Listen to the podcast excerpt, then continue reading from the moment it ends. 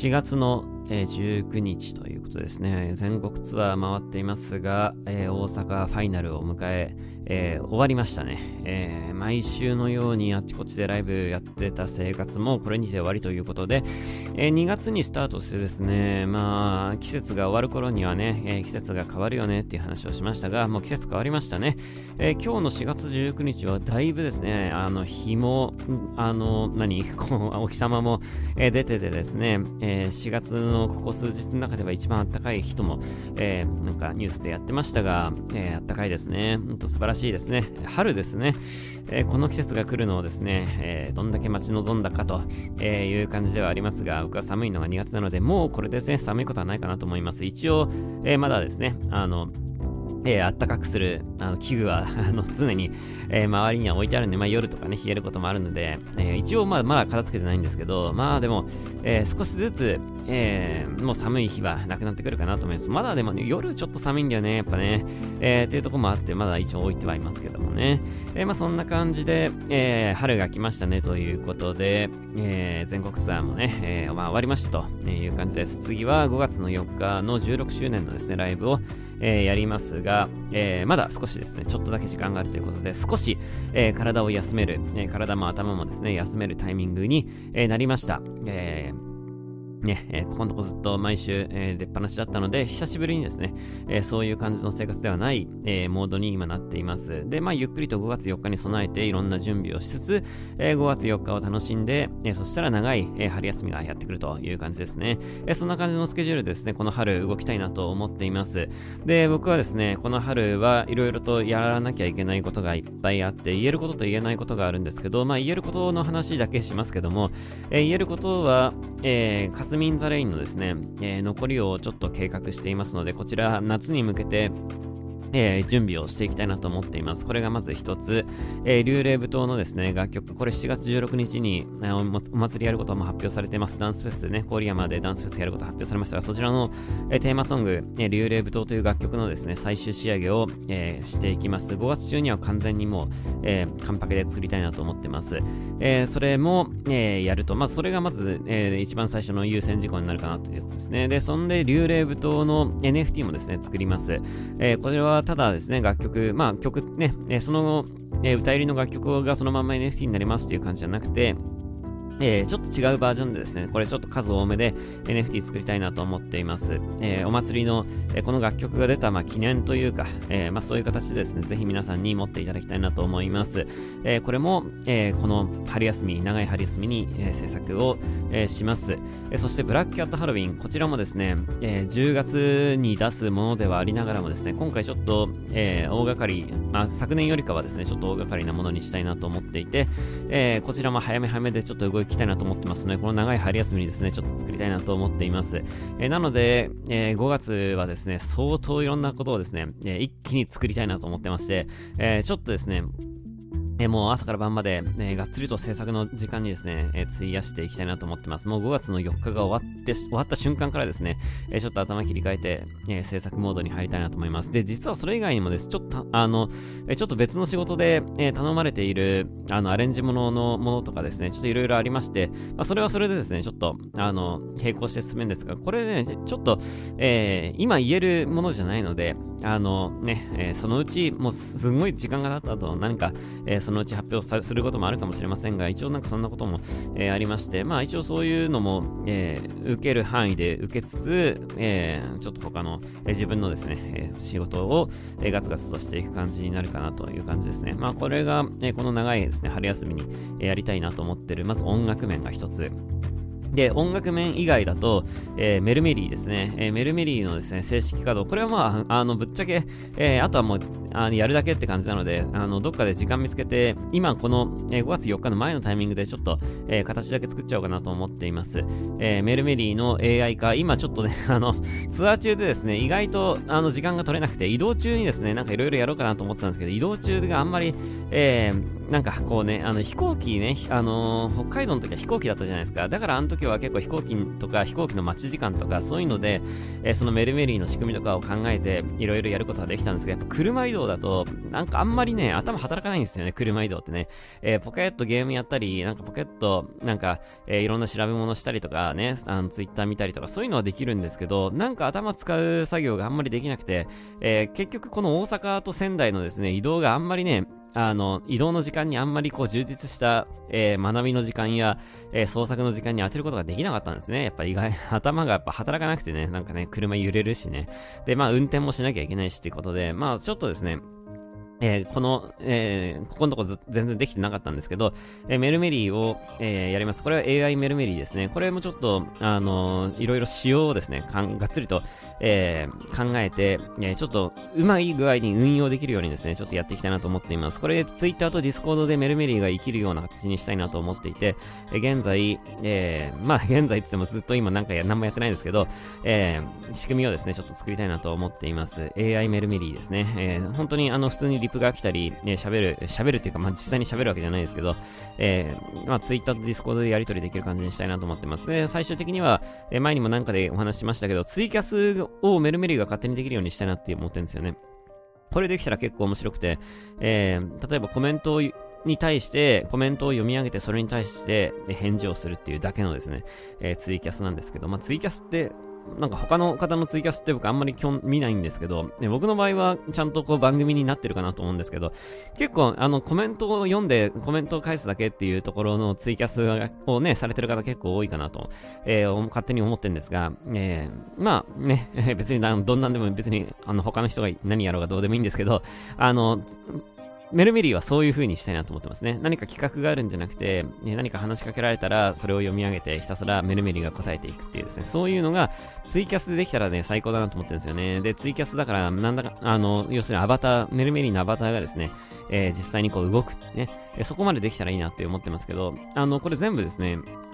えー、できそうな気はするんですよね。できそうな気はして、あとはどうやる、どうやるかっていう、えー、ところになるので、ちょっとこれはもう、あのー、何なんとなくの大まかな仕組みはできそうなんですけど、ちょっとまだ、えー、僕の技術や、えー、そこまで調べきれてないというところで、まあ今すぐっていうわけじゃないですけど、いつかツイキャスをメルメリーがやるような形にしたいなと思っています。えー、そして、えー、その AI メルメリーの制作でしょ？で、あと、えー、 Stable Diffusion のを使ってですね、えー、AI あやめを作る。これもですね、ちょっとやりたいんですけど、ね、まだね、ちょっと、えー、そこまでちょっといけてないっていうところなんですよね。で、何がいけてないかっていうと、まずですね、僕のパソコンのスペックが足りないっていうことに気づきました。で、パソコンのですね、ですねえー、GPU っていうグラフィックを扱うものが必要なんですよ。で、パワーが必要なんですよね。で、この GPU が、えー、僕のもう一応 GPU 積んでんですけど、えー、本当にですね、もうなんかゲームとかしないし、え、配信、あの映像の編集とかも基本しないし、配信するって言ったって、そんな大した配信じゃないし、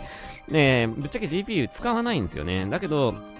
えー、GPU があるとですね、ちょっとそっちの方にえー、要するになんか配信とかするときとか、えー、動画の書き出しとかするときとかの、ね、パソコンの負荷を抑えられるということで、ちょっと GPU は入れてるんですけど、えー、最低限のものしかですね、入れてなくて、で、この GPU がですね、この AI の開発にものすごく重要なんですよ。えグラフィック扱うわけじゃないけど、えグラフィックを扱うコンピューターの脳みそと AI を扱うコンピューターの脳みそって実は同じなんですよね。えで、それでですね、GPU を、えいい GPU を積むことが、え AI を扱う上で必須だなっていうのを今ちょっと痛感しておりまして、で、えー、これがまたちょっと絡んでくるんですが、この、この春休みにやりたいことと絡んでくるんですけど、えー、ちょっとですね、パソコンを新調しようかなと思っています。で、これはもともとですね、えー、パソコンの新調をするっていう話を、えー、前からしていましたが、えー、この、え5月が終わった春休みにですね、えパソコンをゼロからですね、作りな、を作ろうかなと思っています。まあ今のパソコンも言うて結構古くて、え2016、7年ぐらいかな、作って、たのは、えー、なのでもう、えー、なんだかんだで結構7年とか経ってるんで、まあそろそろ、えー、いいかなっていうところでね、えー、これをですね、ちょっとやりたいなと思っています。で、その時に、え GPU、今までですね、そういう映像のこととかやんないから別に GPU いらねえと思ってたんですけど、え AI のためにですね、ちょっといい GPU にしようかなと思ってます。ここをちょっとお金かけたいなと、えー、思っています。で、やっぱり、えー、AI 扱うのって、その、別に自分のコンピューターじゃなくて、インターネット経由してですね、なんかその、えー、やってもらうというか、その他のものを使って、えー、イラストの書き出しとかできるんですけど、やっぱりですね、なんかこう、いろいろ追求して考えると、自分のパソコンの中で AI を動かせた方が、え便利そうだなっていうのをね、ちょっと感じていますので、えー、GPU いいのにして、えー、自分のパソコンの中で AI の処理をですね、できるようにしたいなと思ってます。それができると、AI あやめの、えー、制作がですね、一歩進むという形になるなと思っています。で、このパソコンの作る、あの、金額、お金なんですけど、えー、ネオンの売り上げをですね、このパソコンの制作費にぶち込みたいなと思っていますので、皆さんがですね、えー、毎月毎月、えー、買っていただいているネオンのですね、え売り上げから、このパソコンの制作にやってたいなというところで、え皆さんがですね、こう、まあ、あれ投げ銭だと僕が勝手に思ってるんですけど、え皆さんが投げていただいたですね、えお金をですね、このパソコンにつぎ込んで、そのパソコンを使って、えまたですね、いいクリエイト活動ができるように、えー、していきたいなというところで、えー、ここをですね、ぐるぐるぐるぐると回していけたらいいかなと思ってます。なのでね、えー、皆さんから、えもらったお金をですね、別に僕が何をに使うがですね、えあやめの勝手でしょと言ってしまえばそこまでなんですけど、えそれをですね、なんかこう、遊びに使うよりもですさ、なんかこうやってこうやってなんかパソコンに使ってそれをえー、それからいいのを作る方がなんかこう、なんかお互いにとって良くないですかっていうところもあるので、えー、ネオンの売り上げをですね、パソコンに、ね、回したいなと思っております。で、ネオンの話なんですけど、ネオンをですね、え21日に出します。えネオンのシャープ4ですね、えもう、え4回目になりました。まあ、もう4回というか、まだ4回と、えいうかってとこあるんですけど、このネオンがじゃらじゃらとですね、数が増えてくると、あコレクションが増えてきたな感がですね、増すかなと思うんですが、まだ、えー、4つ目なんでね、まだ4つ目なんで、まあそこまででも、えー、まだないかなっていうところなんですけど、少しずつこうコレクション感が増してきたかなと思います。で、ネオンのシャープ4はですね、えー、今まで以上に、え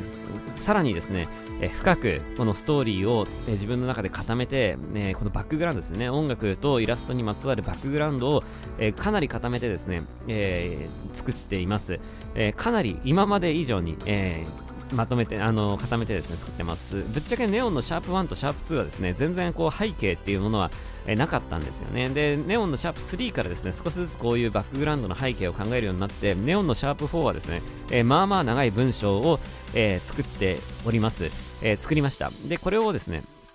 もう全部、あの、プロジェクトミラスタジオのディスコードの中では公開してますけども、えー、そういうのを、えー、動画にまとめたものをですね、21日の販売時に、えー、出していきたいなと思っています。えー、まあなんかね、そういうのも含めて、えこの AI の活用とかっていうのは、こういうクリエイト活動にですね、非常に大きな役に立つなと、え自分でも思っていて、この AI がなければですね、こういうイラスト作ったり、えああいう文章を、ね、書いたりっていうのができなかったわけですよ。で、今は、えー、もう AI がですね、もうこれ、Adobe のあのプレミアなんかではね、実装されそうっていう話ありますけど、AI をで、え、文字を入力するとですね、それに合わせて動画をですね、作ってくれるっていうね、えー、サービスなんかはもうすぐそこまで来ていると。で、Adobe もかなりですね、この AI 制作に、AI に関してですね、力を入れているようで、もうこれ、すぐそこまで来ているという形で、えー、まあ、いろいろ変わるなと。えー、この1年で相当いろいろ変わると思いますね。えー、この前の G7 でも AI について議論されたようで、えー、イーロン・マスクもですね、なんだかんだで AI に関してお熱と。で、マイクロソフトは言わずもがなチャット GPT に凄まじい投資をしていて、えー、Google もですね、えー、乗っかってきていると。で、Amazon もですね、乗っかってくるっていうような発表ありまして、Apple だけはですね、乗らないんですよね。え Apple はですね、なんか、この、ね、仮想通貨関係とかも、なんかいまいちこう乗ってこないというか、どっちかというとこう否定的な感じなのかなっていうね、えー、感じもありますけど、AI に関してもあんまり乗ってこないんですよね。やっぱなんかそれ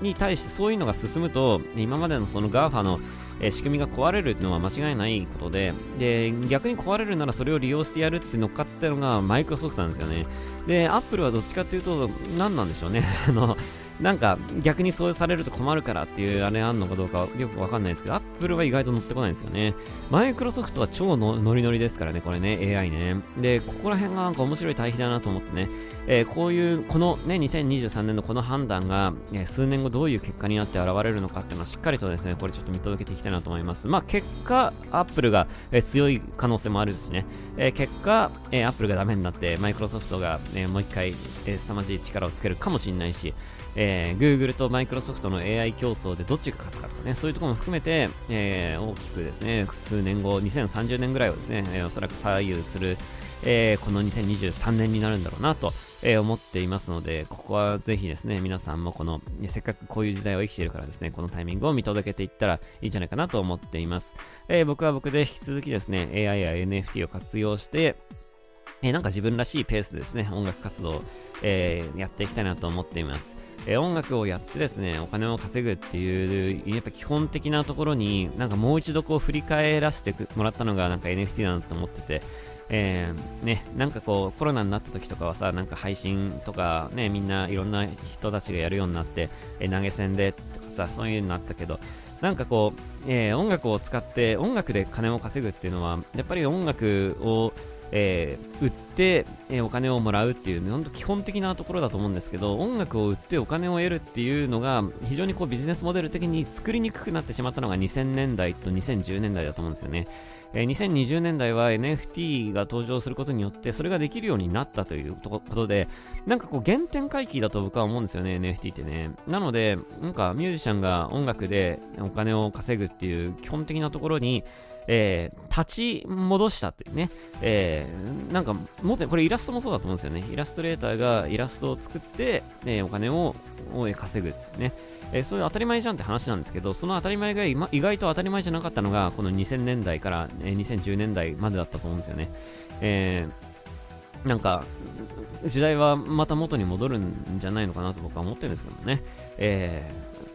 まあ、あの、なんか、まあ別にこの辺の考え方は人それぞれなので別にいいんですけど、え、僕の場合はですね、あの、ネオンをですね、えー、ネオンをぜぜひ皆さんにですね、買っていただいて、えー、それが投げ銭というところでですね、ちょっとやっていきたいなと、えー、思っています。え、なんかこう、ネオンはですね、あの、毎月出していくものではあるんですけども、えー、結構僕の中では、あの、かなり気に入っている、まあ当たり前ですけど、自分で作ってたからですけど、かなり気に入ってまして、えー、このコンセプトも含めてですね、これはぜひホームコレクション化していって、何かこうまとめていきたいなと思ってますので、引き続きですね、えー、買ってくれたら嬉しいなと思っております。で、金額もですね、ちょっと下げますのでね、今年は、あの、ちょっと今のイーサリアムの値段の値上がりのことも踏まえてですね、ちょっと値段下げて、えね、えもお求めやすい金額に、えちょっとしたいなと。で、お求めやすい金額に、で、維持できるようにですね、ちょっとしていきたいなと思っています。えー、これがだからね、えー、一つ、カンミラーがさ、こう今の、前回が確か3200円ぐらいだったと思うんだけど、えー、今のペースでいくと、あれが4000円とかになっちゃうんで、ね、で、それはこのペースで、あのイーサリアムの金額が上がると、これがこう1万円とかになっちゃうんで、それはちょっとさすがにっていうところもあって、えー、絶対に、えー、今のこの、これ以上ですね、上げ、えーね、